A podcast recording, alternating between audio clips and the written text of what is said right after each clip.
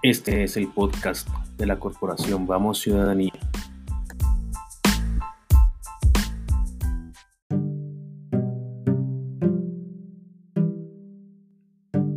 Este contexto de paro nacional en el que ya llevamos eh, desde el 28 de abril de 2021, 15 días, eh, en el que distintos sectores entraron en paro eh, se han dado los escenarios de represión por parte de la fuerza pública, se ha dado una respuesta estigmatizante por parte del gobierno nacional, se ha dado la ausencia, denuncia y veeduría contundente por parte de órganos eh, de control y posibles abusos de por parte de miembros de la fuerza pública. Hemos asistido a una agudización de un problema que no es nuevo, la criminalización de la protesta social. Eh, vale la pena recordar que la protesta social es un derecho legítimo reconocido por la Constitución de 1991 y que a lo largo de la historia pues las manifestaciones y las protestas sociales se han consagrado como un instrumento especial para la reivindicación, la protección y la promoción de un catálogo amplio de derechos civiles, políticos, económicos, sociales y culturales. Muchos de esos derechos fundamentalmente, eh, muchos de esos derechos fundamentales actualmente la, la ciudadanía los ejércitos disfruta libremente, como el voto, la educación, la prohibición del trabajo infantil, la igualdad de género las mejores condiciones laborales. Y esos mejores derechos se han obtenido históricamente a través de la expresión pública de las demandas sociales, es decir, con el derecho a la protesta. Por tanto, esas manifestaciones y protestas se han vuelto un elemento fundamental en el marco de las sociedades democráticas, permitiendo que la ciudadanía pueda ser parte de los procesos sociales a, a través de la expresión colectiva de sus ideas y de sus inconformidades. Es en ese contexto entonces como surge el reconocimiento del derecho a la manifestación como un mecanismo a través del cual las personas pueden disfrutar de una serie de derechos reconocidos universalmente, que incluyen, solo por dar un ejemplo, las libertades, ¿no? como la de expresión, de opinión, libertad de asociación, reunión pacífica, derecho a no ser discriminados, a participar directamente en los asuntos públicos. Luego entonces todos estos derechos, incluido el de la protesta, deben ser respetados, protegidos y promovidos. Sin embargo, en este contexto, en esta coyuntura particular que atraviesa Colombia, hemos tenido, podríamos decir, tres tipos de, reacciones por parte de, de actores importantes. Una es una respuesta gubernamental ambigua y estigmatizante donde a quienes se vienen manifestando se les ha eh, etiquetado como vándalos, como violentos, incluso se les ha relacionado con grupos armados al margen de la ley. Eh, la respuesta a través de los mecanismos de represión de la fuerza pública ha sido por lo menos exagerada. También hay una desinformación, una imprecisión e incertidumbre en cuanto a la los temas que se manejan en el, en el marco de la protesta. Eh, vemos cómo ha sido el manejo de la protesta en medios, que incluye por lo menos algunos elementos que se pueden considerar distorsionados, imprecisos o inciertos. Y lo cierto es que hay un balance humanitario grave y desconcertante. Según cifras oficiales está cercana a la cifra de los 40 personas fallecidas en el marco de la protesta, se habla incluso de 200 personas desaparecidas o que por lo menos no es clara la información sobre dónde están y eh, varios centenares de heridos. Así que con este contexto quisiera abrir la discusión para que hablemos sobre la criminalización de la protesta social.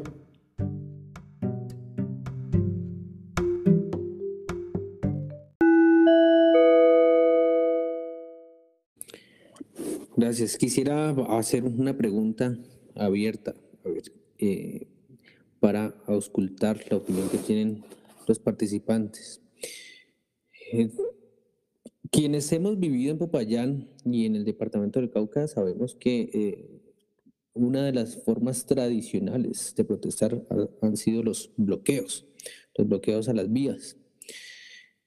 Muchas personas ahora se han manifestado en contra de esos bloqueos, señalando que esa no, la protesta no se extiende, ese derecho a protestar no se extiende hasta bloquear las vías. En ese sentido, incluso se ha pronunciado eh, el director para las Américas de la organización Human Rights Watch, eh, José, José, Miguel Vivanco, eh, en el que manifestaba que los bloqueos excedían ese derecho a la protesta. Em, esta pregunta es entonces hacia todos eh, los participantes. ¿Creen ustedes que dentro del derecho o en el marco del derecho fundamental a la protesta social, eh, cabe las expresiones o las vías como los bloqueos a las carreteras? Mm, Cami tiene la palabra, estaba pidiendo la, palabra, no sé si quiera responder a esta pregunta o quiere hacer una intervención eh, por fuera de, de ella. Bienvenida, Cami. Bienvenido.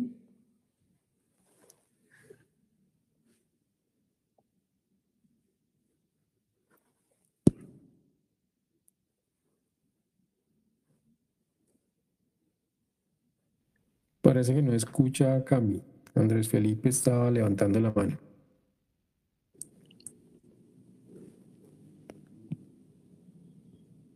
Andrés Felipe, ¿soy yo? Sí, señor. Ok, bueno, ya, pues respecto a lo que nos convoca, la pregunta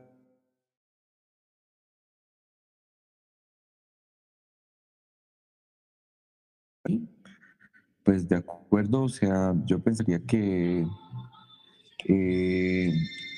hay varios elementos como para analizar desde el contexto local, o sea, para la pregunta pertinente que nos hace Cristian y es para los que vivimos en la ciudad de Popayán y en el departamento del Cauca, si son varios los bloqueos, si son varios, pues eh, la interrupción de ciertos derechos colectivos.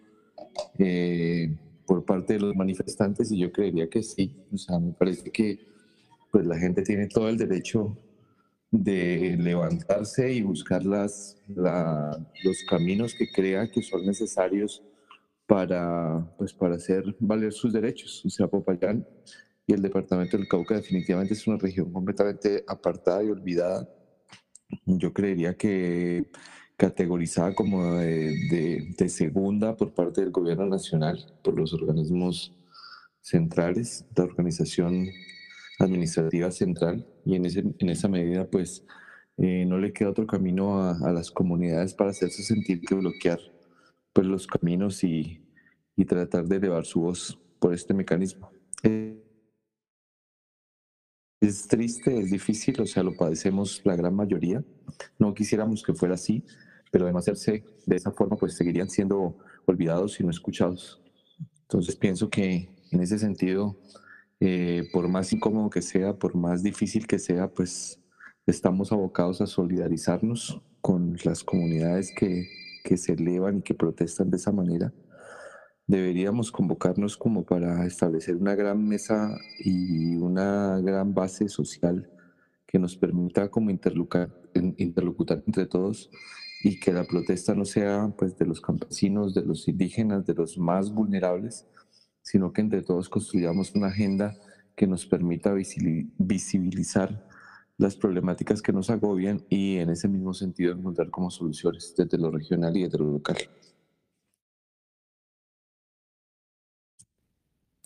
Gracias Andrés.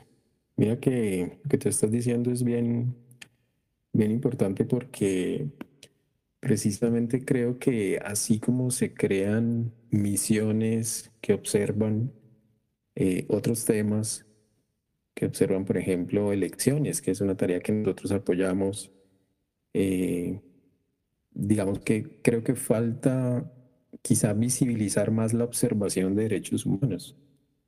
Eh, en el marco de la protesta social, vemos que uno de los primeros asuntos es la vulneración de esos derechos básicos.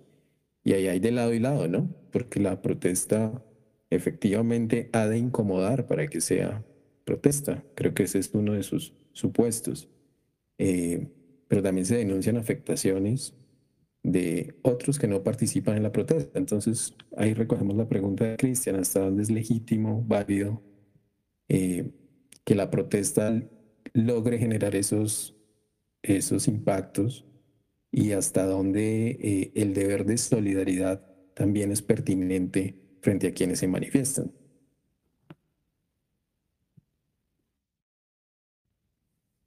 Cristian. Hola. Pues sí, adelante, Gustavo. Pues bueno, no. Pues Hola. y como agregar a lo que estaban diciendo al derecho de incomodar, que si no, no sería protesta. Eh, yo, yo estoy desde Medellín y pues como a diferencia de lo que decían, usualmente el tema de, de los cierres no es una práctica tan habitual eh, en esta región, al menos desde mi punto de vista pero yo la comparto, pues yo creo que es, sí es importante crear esa fricción porque es la única manera en que quienes no se ven afectados por la situación cotidiana en el país no le prestan atención a los otros problemas. Es la única manera de llamar atención y solo cuando se ven tocados en su comodidad, y me incluyo, nos vemos, nos vemos tocados en nuestra comodidad, es que tal vez empezamos a mirar hacia otras regiones y otros lugares y entender que la realidad que cada uno vivimos no necesariamente es la misma que viven muchísimos otros y nos tenemos que preguntar. Entonces, si seguimos nosotros con nuestra tranquilidad en la que usualmente eh, pasa nuestro día a día, eh, es poco lo que nos preguntamos de qué ocurre en otros lugares. Y pues generar este tipo de, eh, inconvenientes que generan fricción es lo que da visibilidad y pues nos llama la atención a, a los demás que no tenemos que vivir situaciones quizás tan complejas. Gracias, Gustavo. Carolina, Carolina Cuasaput. Sí, hola, perdón, la interrupción anterior. No, pues o sea, eh, yo creo que finalmente estoy muy de acuerdo, digamos, uno de los mecanismos de participación válido es la protesta. Eh, ahora bien, si de esta devienen que se tengan que hacer bloqueos, eh, a mi parecer esta es válida. Eh, yo sé que no es una medida muy popular, puede terminar siendo muy impopular, quizás no muy estratégica siempre, eh, en el sentido de que las personas que están alejadas como de, de como de la aceptación por el paro o por las protestas, pues terminan alejándose más. Pero creo que también es un llamado, digamos, eh, legítimo para atraer la atención. Ahora, también creo, estoy casi convencida de que esto también implica un reto para las administraciones locales, es decir, Em, a veces el foco se pone únicamente desde el, desde el enfoque nacional y todos los reclamos que se hacen legítimos eh, al orden nacional, pero creo que esto de, los bloqueos y de, y de las vías y de, lo que viene con esto, el desabastecimiento, en fin, también pone en jaque un poco a los gobiernos locales y a las capacidades que los gobiernos tengan de gestionar em, estos inconvenientes pues a nivel, a nivel de sus propios territorios. Eh, un poco me preocupa también cuáles son como em, la función que tienen los medios alrededor de esto y en general cómo se puede tergiversar también eh, el mensaje que se quiere dejar detrás de los bloqueos. Y, por ejemplo, a mí me parece muy peligroso cuando se habla de inseguridad alimentaria, es decir, en un país en el que casi el 40% de las personas viven en pobreza, pues de hecho se puede deducir que hay una inseguridad alimentaria, pero digamos en estos días se termina hablando del paro y de los bloqueos como la causa de una inseguridad alimentaria en el país. Y otra de las, em, digamos, de las consecuencias que también son preocupantes es como también se ha empezado a exacerbar el discurso de la libertad para tener armas de fuego, para portar armas. Entonces creo que eh, estas cosas son consecuencias directas de lo que puede traer unos bloqueos para con las personas a quienes incomoda, a quienes no están de acuerdo con el Entonces creo que también nos puede hacer un llamado a pensarnos eh, en formas estratégicas em, de, poder llevar bloqueos, em, de cierta forma buscando un poco más de, adhesión desde estos grupos que son generalmente los que están en contra y los que propician discursos peligrosos eh, para legitimar formas de violencia pues muy graves en contra de la población civil. Pero pues bueno, como redondeando un poco en conclusión, sí estoy de acuerdo, me parece que esto es una forma de expresión, eh, me parece que, que, es una forma de expresión, si bien impopular, es adecuada, especialmente en territorios donde muy poca o, nula atención existe desde el gobierno central, eh, pero creo que implica muchos retos y también pensarse, pensarse mucho desde las formas de hacerlo. Quisiera, preguntarle a Carolina sobre su, sobre su participación.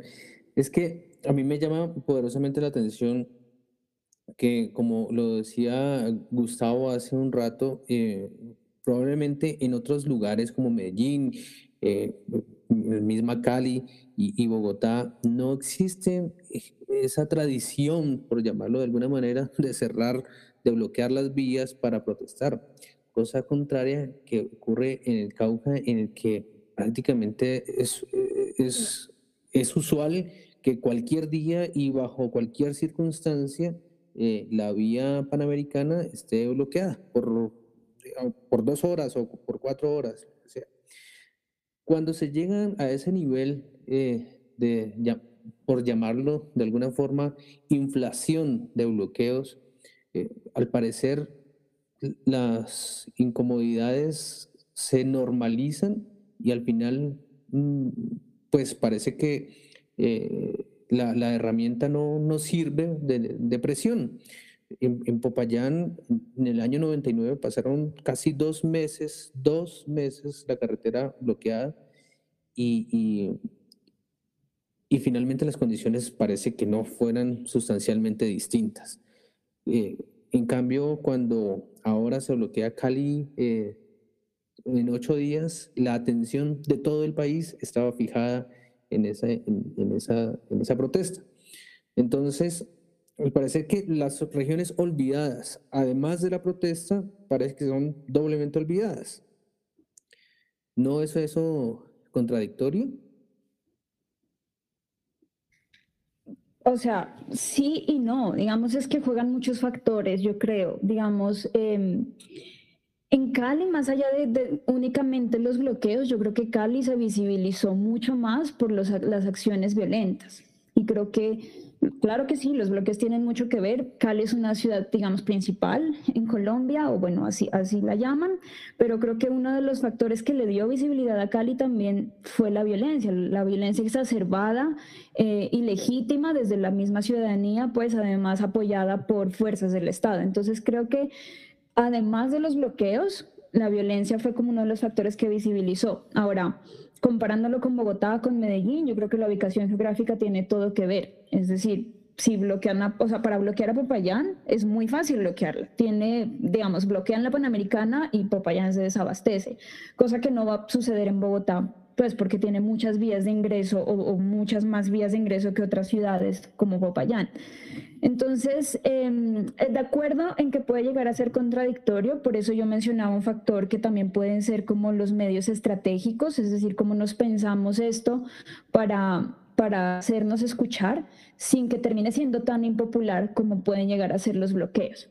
pero, pero de, cierta forma eh, creo que también pongo un poco la responsabilidad sobre las autoridades locales que tienen que eh, gestionar un poco estas, em, este tipo de conflictos sociales, eh, porque finalmente son una autoridad que también deben buscar o tienen que gestionar una voz a nivel nacional y tenemos que en ese sentido sí cuestionar un poco cuál es la labor de las autoridades locales y cuál es su función en este tipo de manifestaciones. Em, por otro lado, creo que eh, también lo que mencionas, yo siempre he pensado, y pues no sé, creo que es, no sé si sea muy riesgoso decirlo, pero en, en mi sentir, quizás unas una protesta también funcionaría muy bien cuando se toque muy duro a la capital. Es decir, las cosas que pasan aquí, que pueden llegar a pasar aquí en Bogotá, graves, despertarían un poco quizás el sentir nacional, pero, pero a veces lo que pasa en las regiones, pues no va más allá de una noticia ya. Entonces creo que finalmente pues son muchas cosas las que influyen, pero, pero bueno, no sé, ese es como mi punto de vista. Gracias, Carolina. Muy interesante tu, tu aporte. Yo de ahí dejaría como, o subrayaría que creo que sugieres que también hay que aprender a protestar. No, no lo veo esto, no lo entiendo esto como como lo que algunos piden, ¿no? Tampoco estoy relacionándolo con el protestódromo, sino que tal vez hay que buscar maneras más estratégicas, quizá de, ejercer el legítimo derecho a la, protesta. Bueno, esa es como, como una de, los, de las cosas en las que me parece interesante tu intervención. Y la otra es indudablemente el tema del jaque en el que han quedado los gobiernos locales, ¿no? Gobiernos locales que por demás también han tenido una respuesta bastante ambigua frente a la, a la protesta.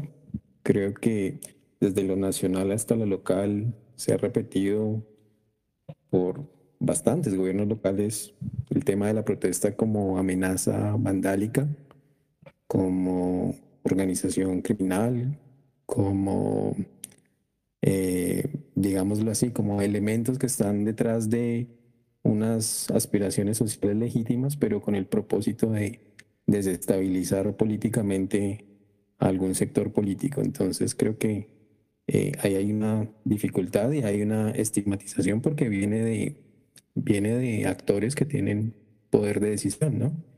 Y poder de decisión sobre la fuerza pública. Eh, Cristian, ibas a decir algo. Ricardo. Andrés, sí. Ok, eh, pues mira, o sea, yo quisiera hacer una última anotación respecto de la pregunta que nos formuló Cristian, en el sentido que pues eh, sería bien interesante revisar eh, el nivel de efectividad de los bloqueos frente a, las peticiones o al, formulario de, peticiones elevado por las comunidades en su momento que bloquean, pues como medio de manifestación y de protesta de inconformidad. Entonces habría que revisarlo. Por ejemplo, nosotros tenemos que en el departamento del Cauca eh, se volvió como cotidiano el tema de, los bloqueos en la vía panamericana y eso contrasta pues con el nivel de efectividad en el logro de, resultados eh, obtenidos a partir de bloquear la carretera y que las comunidades reciban a cambio atención y solución a problemas puntuales por parte del gobierno nacional. ¿De acuerdo? Entonces, pues, o sea, eso sería lo primero. O sea, ¿qué tan, qué tan efectivos son los bloqueos eh, eh, en la obtención de resultados y de resolución de necesidades eh, por parte del gobierno y para las comunidades que protestan y, realizan los bloqueos? Pero yo sí quisiera resaltar el tema, que el tema que nos convoca es la criminalización de la protesta social y hoy es un día, pues, o sea, pues triste, oscuro, confuso, eh, y pues que nos debería llamar a la solidaridad de todos, o sea, por lo que le acaba de ocurrir a la, a la joven en la ciudad de Popayán, o sea, pues definitivamente los jóvenes y las mujeres que, que, están saliendo a las calles a protestar, a manifestar su inconformismo, pues no pueden ser reprimidas de esta manera tan brutal y tan criminal por parte de, de los organismos del Estado. O sea, el llamado debe ser contundente, debe ser eh, eh, perentorio en la medida en que las organizaciones civiles, los ciudadanos todos, los ciudadanos libres, las, ciudadanías, organizadas, debemos eh, exigirle al gobierno, a este gobierno que está actuando de manera criminal frente a las protestas, a los requerimientos eh, fundamentados y, con, con, pues con, mucha fuerza porque definitivamente es un gobierno que, que no responde a las expectativas ni a las necesidades de, de, del pueblo. Eh, y que la única forma en que, en que responde es de, de la forma brutal y criminal como lo está haciendo. Eh, que los jóvenes que, que, están saliendo a las calles y las mujeres que están saliendo a las calles a poner su pecho y a, y a poner su vida en juego, pues definitivamente no pueden seguir siendo vulneradas y, siendo atropelladas de la forma en que lo están haciendo. Entonces, pues mi llamado es a decir que, que efectivamente, o sea, yo sí considero, o sea, desde mis criterios propios y, y mi formación me permite decir que, que, que, definitivamente el gobierno ha criminalizado de la manera más brutal y bárbara la protesta social y en eso tenemos que abocarnos todos. Eh, más allá de, los comités y de los promotores que, organizan el paro, que pueden estar detrás de, de dividendos políticos, pues hay hay una ciudadanía inconforme, hay unos jóvenes inconformes que están luchando y están eh, poniéndose como carne de cañón eh, en este tipo de, procesos sociales, de protesta, y que debemos acompañarlos. Me voy a permitir leer un trino que puso el ministro de Defensa, Diego Bolano, el 4 de mayo, el 3 de mayo, perdón, Dice así, Colombia enfrenta la amenaza terrorista de organizaciones criminales que disfrazados de vándalos acosan a ciudades como Cali, Bogotá, Medellín, Pereira, Manizales y Pasto para desestabilizar. Esa afirmación es muy grave y creo que ante ese tipo de afirmaciones del, del gobierno nacional, pues ha habido reacciones y todos tenemos presente lo que ha pasado en Cali. Luego, otro apunte del fiscal general de, general de la Nación que dijo que iba a proceder con la extinción de dominio de los camiones que se usaban para bloquear vías. Y también tildó de responsables con nexos de organizaciones al servicio del narcotráfico, del ELN y de las disidencias de las FARC a los manifestantes. Entonces miren que estamos hablando de dos de las instituciones más importantes del país en términos de, de, de procesos judiciales y en términos de, de, la defensa de la fuerza pública, donde pues ya vemos esas etiquetas y esas, digamos, ese discurso en el que se engloba a toda una sociedad que protesta como, como delincuente, ¿no? como criminal. No sé si esto les merezca algún comentario. Pues es, es, evidente que hay una, me parece a mí, una política orientada al, a, a, la estigmatización de, de la protesta. Eh, señalar a todas las personas que protestan como delincuentes, básicamente ese es el, el propósito. Eh, y quiero referirme particularmente sobre esta eh, alocución, esta, esta eh, manifestación que hizo el fiscal la semana pasada sobre, sobre, la, sobre la posibilidad de la extinción de dominio a los camiones que bloquearan vías. Eh, el Código Penal en el artículo 353 tiene un tipo penal que se llama obstrucción a vías públicas que afecten el orden público. Y entonces voy a leerlo un poquito como para, para poder entrar en, en detalle. El que por medios ilícitos incite, dirija, constriña o proporcione los medios para obstaculizar de manera temporal o permanente, selectiva o general las vías o la infraestructura de transporte de tal manera que atente contra la vida humana, la salud pública, la seguridad alimentaria, el medio ambiente o el derecho al trabajo, incurrirá en prisión de 24 a 48 meses y multa de tal. La Corte Constitucional tuvo ocasión de pronunciarse respecto del eh, el apego a la Constitución de este, de este artículo. Alguien lo demandó porque consideraba que los medios ilícitos eh, de los que habla este artículo, pues eran muy indeterminados y entonces se rompe con el principio de, legalidad. La Corte Constitucional dijo en, esa sentencia que, que, de ninguna manera, que no había una indeterminación, que el, el delito no constituye en sí mismo obstaculizar. El delito constituye es incitar, dirigir y constreñir o proporcionar los medios, pero todo esto a través de un medio ilícito y que los medios ilícitos pues son los que están determinados por la ley como prohibidos. Luego, creo yo que la Corte Constitucional dejó muy en claro cómo debe interpretarse ese delito de obstrucción a las vías públicas.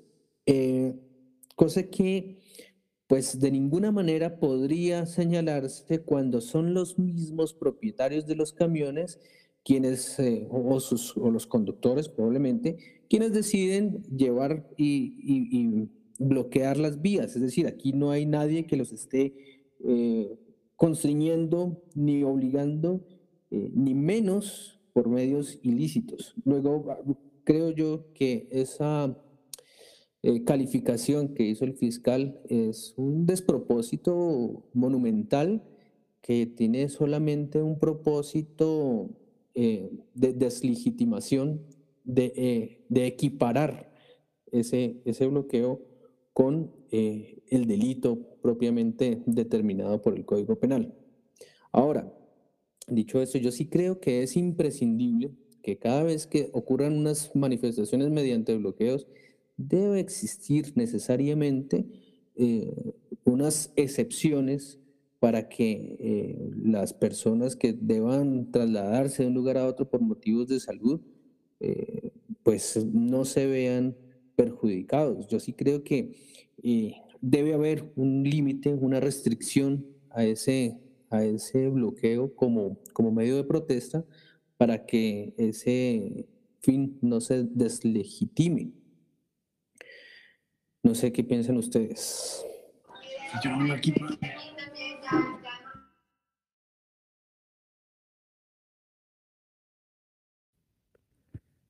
Cristian, concuerdo contigo. Finalmente, pues creo que esa postura del fiscal pues hace parte precisamente de lo que estamos hablando, ¿no? Es como el uso del derecho para tratar de, digamos, de, de volver un tipo penal la protesta y eso, digamos, hilado con el discurso de amigo-enemigo, ¿no? Que tal vez mencionábamos en un espacio anterior. Entonces creo que es la instrumentalización del derecho para, para perseguir al enemigo, ¿no? Creo que e, eso es finalmente lo que pasa. Yo quería señalar otro hecho que me parece importante y es que lo que ha pasado con el bloqueo de vías eh, que ya conocemos muy bien en el Cauca, eh, pero que tomó como un matiz diferente con lo que está pasando en Cali, porque allá ya son los bloqueos dentro de la ciudad, los bloqueos eh, entre comunas, entre barrios, eh, la requisa para ver si la gente lleva armas.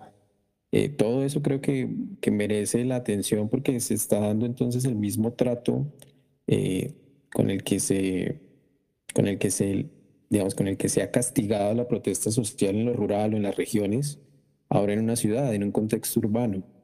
Creo que se le está dando un trato militar o paramilitar, no lo sé, a, a, este tema en Cali, ¿no? Y es como la protesta ocupa el territorio y creo que tiene que ver con lo que hablaba Carolina hace un rato de, buscar formas diferentes y bueno, creo que en Cali ese es, un, tema que, valdría la pena quizá tratar en un espacio eh, dedicado solo a eso, a tratar de entender el, la protesta en Cali, cómo se juntan tantos elementos para eso. Entonces no sé si esto, esto que estoy diciendo de usar el derecho como una estrategia pues para tratar al enemigo les merezca algún comentario. Lo digo especialmente porque hay varios abogados y varias abogadas en esta sala y que creo que su opinión sería bien valiosa. Alejandro Valencia o Álvaro pueden hablar. Hola, ¿qué tal? ¿Cómo vamos? Eh, bueno, mira, eh, pues eh, gracias por este espacio. he estado atento a lo, lo que han compartido. Y pues mi opinión al respecto es que, bueno, esto ya es algo demasiado, de verdad, criminal lo que está sucediendo. estamos viendo que todos los entes de, del gobierno están siendo manipulados la Fiscalía, Procuraduría, Defensoría del Pueblo. Ustedes lo han visto, lo han notado. Eh, de verdad es muy triste porque eh, de verdad están sucediendo cosas cada vez peores. Eh, ahora con lo que sucedió con la niña el día de, de, ayer y el día de hoy, es, me parece que es macabro.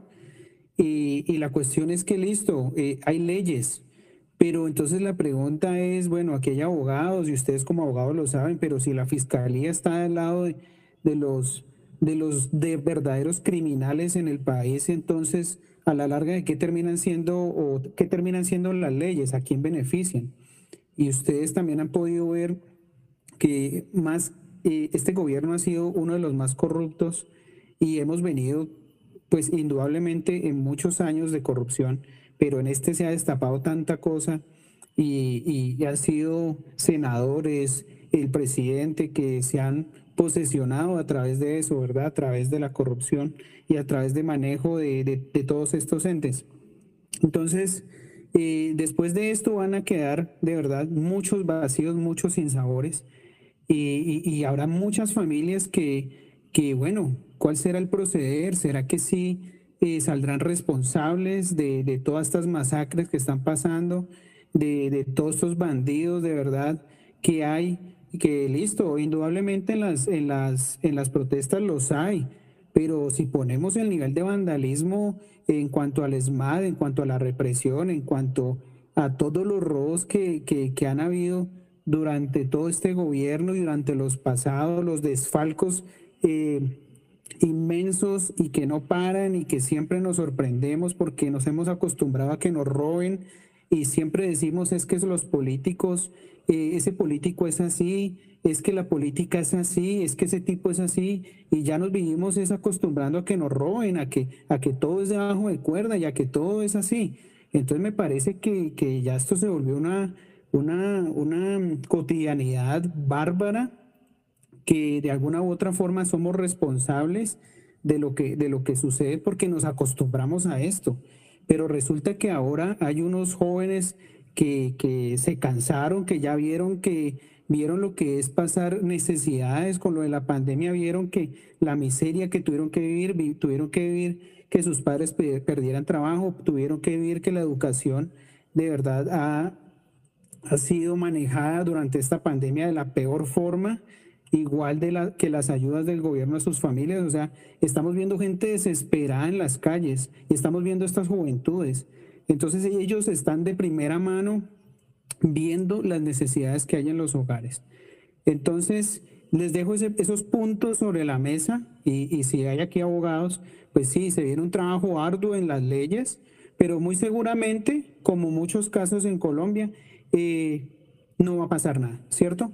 Y por lo mismo, porque es que aquí mientras los entes se manejen de la mano eh, inescrupulosa y sucia del gobierno, pues no va a pasar absolutamente nada. ¿Listo? Muchas gracias. Gracias, Alejandro. Álvaro, ¿querías decir algo? Sí, sí, gracias. Es que estaba buscando el muñequito este para pedir la palabra, pero no. No, ya la tienes, ya la tienes. Nomás es intervenir. Vale, vale. Vale, gracias. Bueno, con respecto a la primera pregunta, simplemente para sumar a lo que han dicho las personas pues, que hemos escuchado, eh, que claro, el, tema es, eh, bueno, ya mirándolo desde el punto de vista de la efectividad, yo creo que es un arma legítima, pero como en muchas de estas cosas no, no, es un arma, no, no, se puede calificar en términos absolutos de, de que sí eh, se acepta o no se acepta.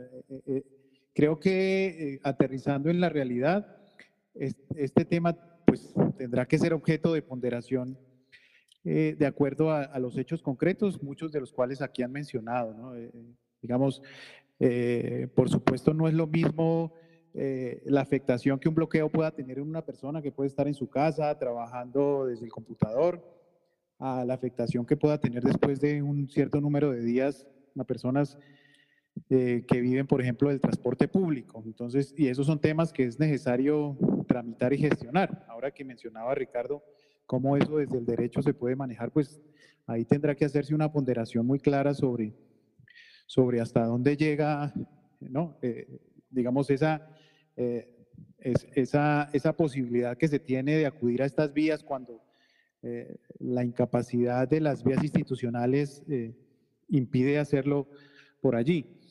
entonces creo que tiene que haber un ejercicio de ponderación dependiendo de los casos que son muy diversos.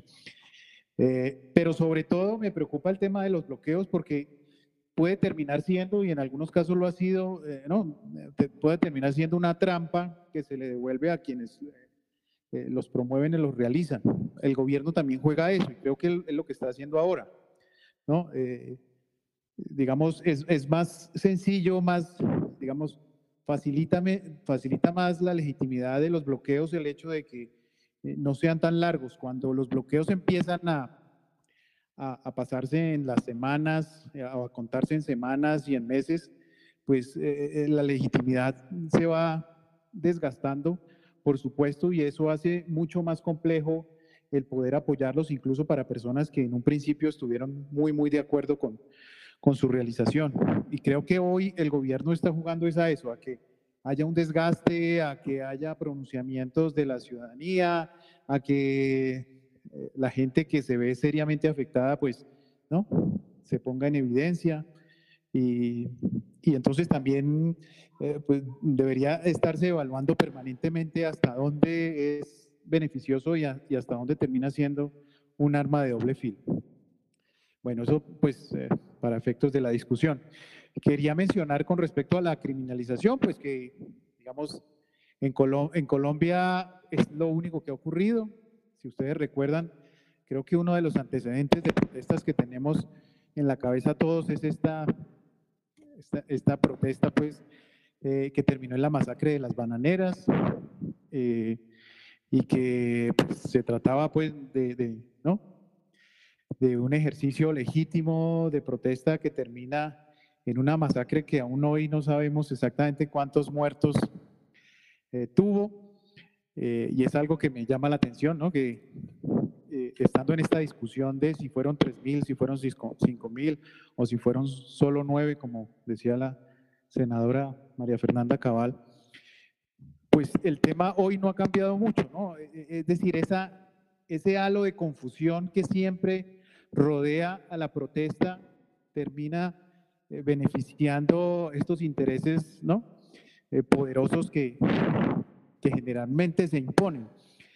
Y, es eh, paradójico que eh, podamos comparar lo que sucedió en 1928 y lo que sucede hoy, y todavía hoy con toda la tecnología, el Internet, eh, las cámaras en todos los celulares, sea tan complejo saber exactamente qué pasó, quién fue que disparó en Cali, en cuántos puntos ocurrió, cómo contestó la Minga, por ejemplo. Eh, eh, es increíble que hoy tan complejo, pues estemos como en 1928 preguntándonos si fueron 5 mil, 3 mil o 9, eh, o sea, cuántos son en realidad los afectados, de dónde provinieron las balas, cómo se respondió y finalmente qué pasó. Y, creo que, digamos, ahí pues queda claro cómo la información, como decía una de las personas que me antecedió, eh, no, siempre es un arma de manipulación que hoy todavía no hemos podido contrarrestar.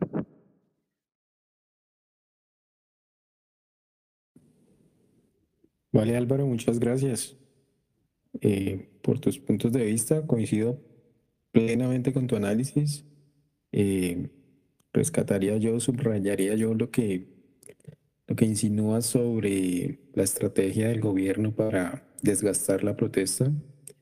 Creo que ha sido evidente el uso de todos los dispositivos pues, que, que tienen, que tienen a, digamos, a su favor, desde los medios hasta el uso excesivo de la fuerza, pasando por la criminalización de la protesta para resaltar el tema y, y, bueno, la confusión, la desinformación.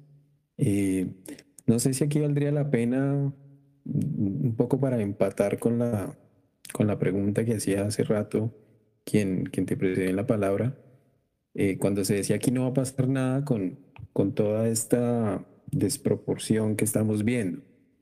Y, no sé si es que estamos muy desesperanzados o, realmente lo que tiene que pasar es que esto tiene que volverse una decisión política de cara al 2022 por parte de la ciudadanía, o si combinadamente esto tiene que convergir también en unos, en unos escenarios de denuncia internacional, acudir al derecho internacional para que se haga una presión fuerte y se judicialice lo que aquí ha estado pasando. Lo dejo como pregunta, no sé si alguien quiera hacer alguna interpelación frente a eso.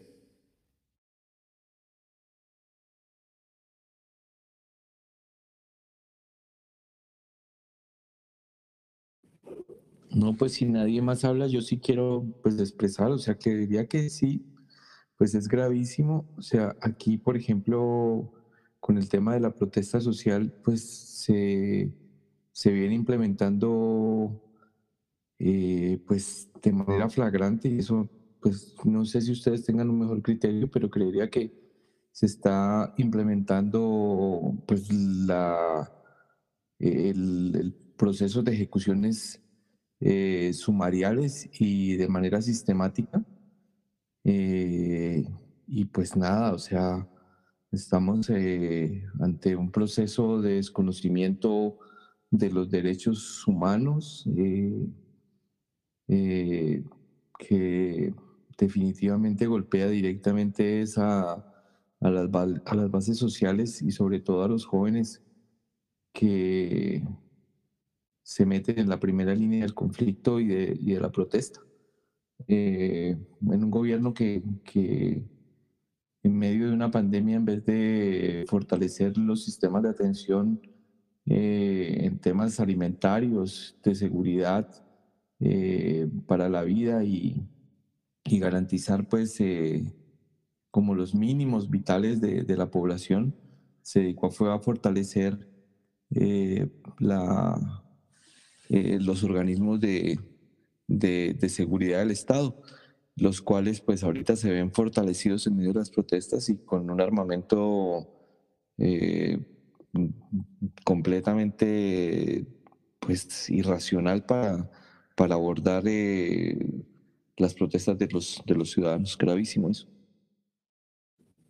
Sí, ahora que Andrés habla sobre esto, me, estaba yo recordando que revisando unos datos del, del, Banco Mundial. El Banco Mundial tiene unos datos muy chéveres en, en Internet porque se puede acceder muy fácil y, y, y uno puede llegar y a, pues tener muchos, mucha información sobre, sobre bastantes cosas. Una de ellas es el gasto militar como proporción del Producto Interno Bruto.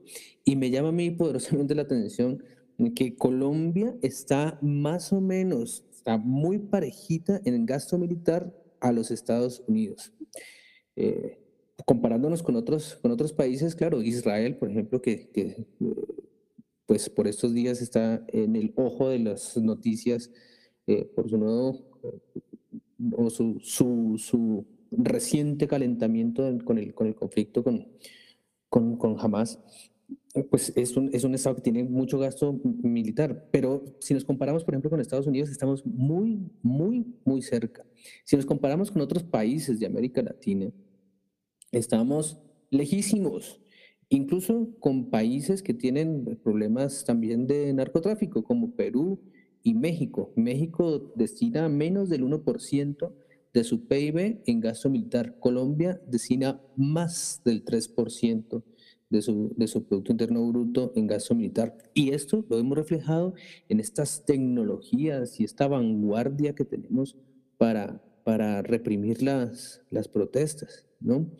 Eh, y, se vio ayer en Popayán, y aquí quiero como llegar al, volver al punto de, inicio de esta conversación, y es que no sé a ustedes qué eh, opinión les merece estas conductas con las que finalizaron las multitudinarias marchas que por todas partes hicieron en Popayán, en Bogotá, y que al finalizar la noche parece ser que es una una, constante cuando va eh, ya oscureciendo, eh, personas que no sé de dónde aparecen, eh, entorpecen, enlodan, ensucian toda la marcha y la protesta que durante el día, durante muchas personas, con muchas personas se ha, se ha hecho. vi unas imágenes de una persona que em, lanza una, una, bomba molotov contra una ventana de la alcaldía y creo yo que eso merece todo el reproche del mundo.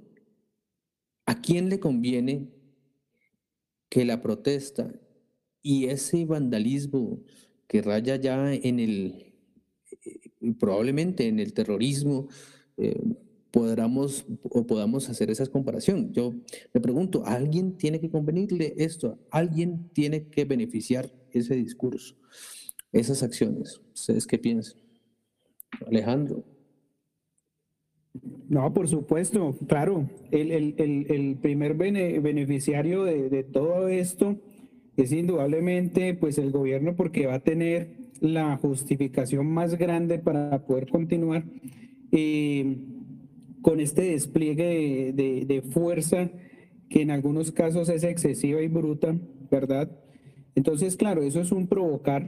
Ahora recuerden, hay una, hay una gran denuncia, ya está en, con los derechos humanos y, todos estos entes de que hay una organización en todo Colombia que está pagándole a, a jóvenes 70 mil pesos diarios para incitar a este tipo de actos, ¿verdad? Y obviamente eh, nosotros hemos eh, pasado por esas situaciones de que si hay esa euforia, pues te vas a contagiar, indudablemente. Así que si uno empieza con eso, los demás pues no se van a quedar atrás. Entonces es un nivel de provocación y que obviamente en una adolescencia el nivel de control es de, de verdad que es demasiado bajo. Entonces e, esto es una provocación y que sí, se está cayendo y que el gobierno está sacando mucho provecho para justificar todo su, todo su accionar ¿verdad? Y, mira, y hablando, hablando de toda esta represión que existe y, y que hablabas de, de, de, todo lo que se invierte en guerra, yo me, yo me quedo aterrado. ¿Cómo es posible que ya en dos escenarios, Bogotá y Buga, hayan sacado eh, helicópteros, por Dios, para reprimir una, una protesta? Yo creo que en otro país no se ha visto. Mira, yo te cuento, yo estuve en Chile y, pues, durante esos días que fue, fue lo, el paro contra Piñera y todo este gobierno, eh, era increíble la forma de marchar y de protestar la gente, era increíble. La represión era similar a la de Colombia, pero te digo, nunca, nunca, e incluso hablo con gente allá, que nunca vieron un helicóptero de esa forma. Ahora, salían los, los helicópteros en la noche de la policía, pero que volaran bajo como lo que hemos visto el día de hoy y que aterrizaran en colegios, en el SENA, esa vaina es aterradora. O sea, estamos viendo que ya esto es una cuestión que se volvió eh, prácticamente una guerra, una guerra contra el pueblo. Entonces, es, es bastante, bastante delicado y, indudablemente el, y lo, tengo que decir es que es que sí, el, el, gobierno justificará, siempre lo justificará de una manera y siempre salen diciendo lo mismo. No sé si vieron la entrevista ayer en CNN Internacional que les dieron a este señor Duque el día de ayer en la noche y la, la entrevistadora le, le, hablaba de los helicópteros y él lo, lo, negaba y él decía que eso era para control y eso era para el bienestar de la, de la, de la, de la población. Pero mira, ¿qué pasó hoy? No mandaron eh, helicópteros para Boga a reprimir a la gente. Entonces es, es, increíble, o sea, mienten a nivel internacional y nos mienten a nosotros. Y, y, bueno, él trata de quedar como bien ante la comunidad internacional, aunque está muy mal parado porque nos estamos dando cuenta de que hay muchas personas en el mundo, muchos medios que ya están transmitiendo Alemania, España, entre ellos la realidad que se vive acá. Y ya están diciendo, ya están criticando mucho, bueno, pero es que, eh, porque es que en Colombia únicamente se, se dice que aquí hay influencia de Maduro y aquí es que el comunismo y todo el cuento. Entonces cuando la gente sale en España, en Estados Unidos, en Francia a protestar, entonces también existe la, la cuestión del comunismo y de Maduro. Entonces, esa es otra cosa que aquí nos han querido vender, que el, que el, que el castrochavismo, que el comunismo, ya empezaron también los del CD a poner esas, esa, esa, esa, esa, esa publicidad, ¿no? Y aprovechan, todo es beneficioso para ellos, todo.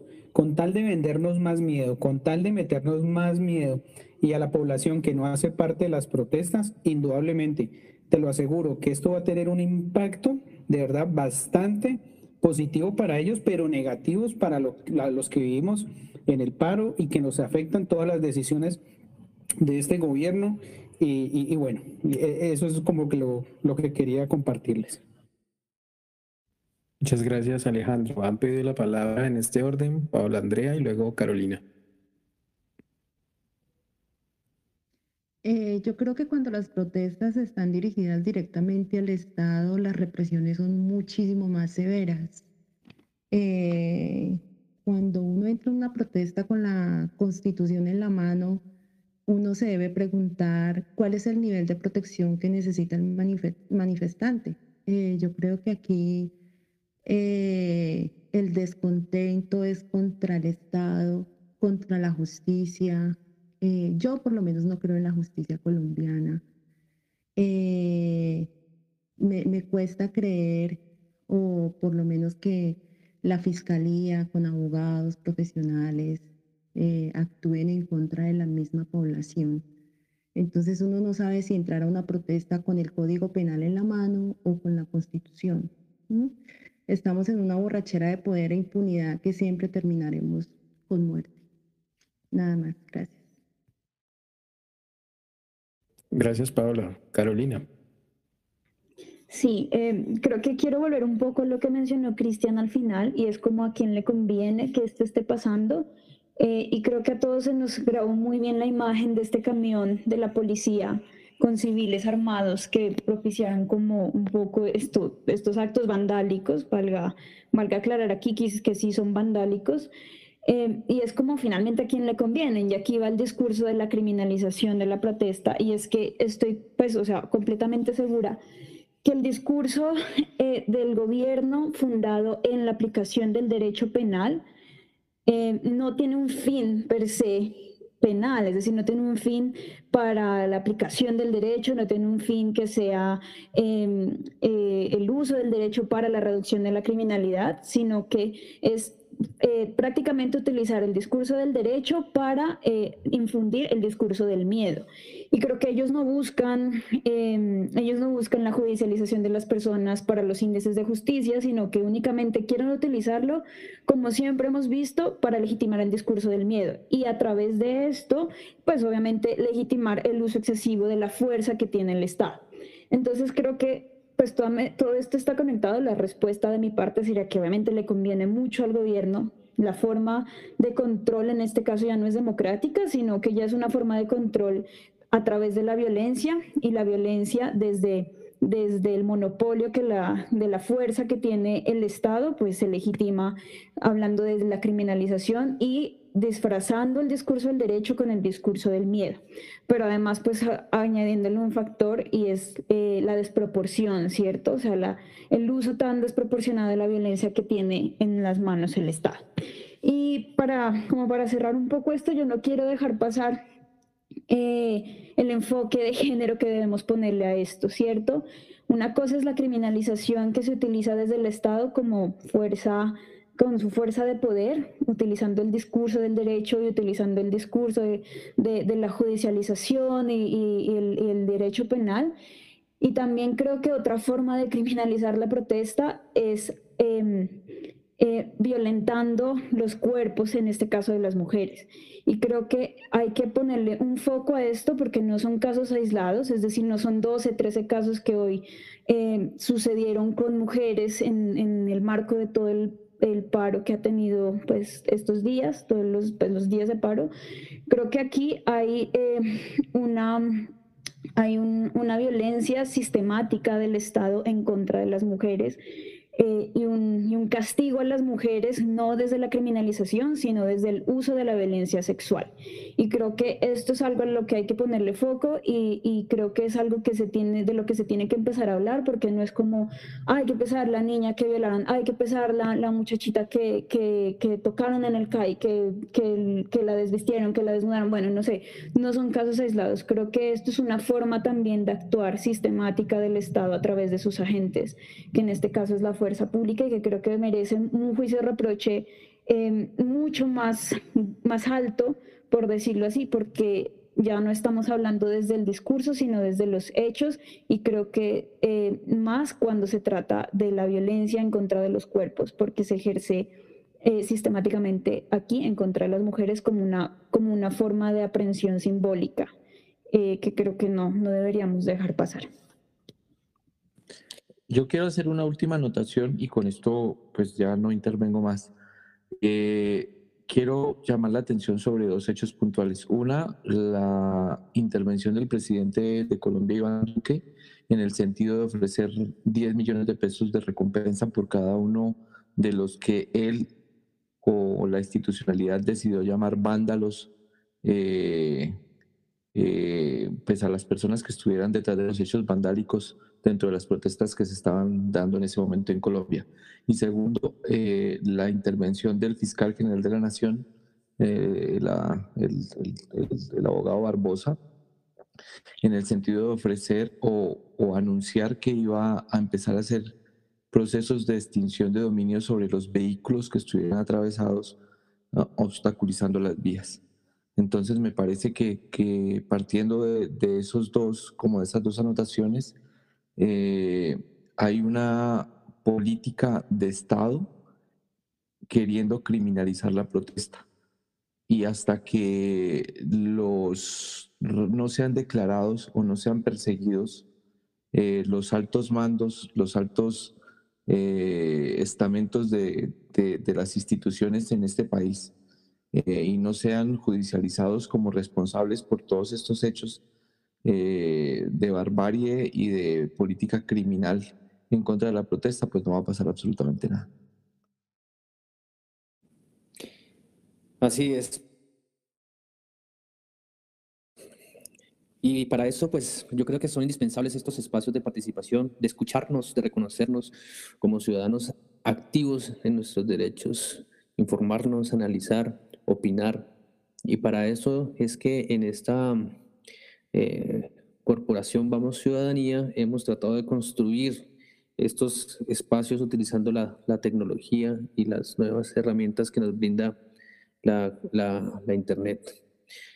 Pues vamos terminando entonces así esta sesión. Los invitamos muy, muy eh, cordialmente a que estén atentos, que se suscriban, quienes no lo han hecho, a este canal de Telegram. Eh, queremos hacer análisis, opiniones, eh, informes, debates a través de, este mecanismo. Queremos que sean públicos, queremos que eh, nuestra, nuestras eh, posiciones, nuestras opiniones, nuestras ideas sean objeto de, de, debate y de análisis por la ciudadanía. Así que pues los invitamos a que nos escriban eh, a nuestro correo electrónico, lo vamos a dejar aquí en el canal eh, en unos instantes y el día de mañana estará entonces publicado en, el, en, nuestro podcast que puede ser eh, escuchado en las principales plataformas, en Spotify, en Google Podcast, para que nos encontremos y nos veamos cada vez más en estos espacios. Muchísimas gracias, muchísimas gracias a todas las personas que participaron y a todas las que estuvieron escuchándonos esta noche. Muchos abrazos, mucha solidaridad eh, y también mucho descanso. Que estén muy bien. Chao, chao. Chao, chao. Gracias, Cristian. Gracias a todas y todos por conectarse. Un abrazo.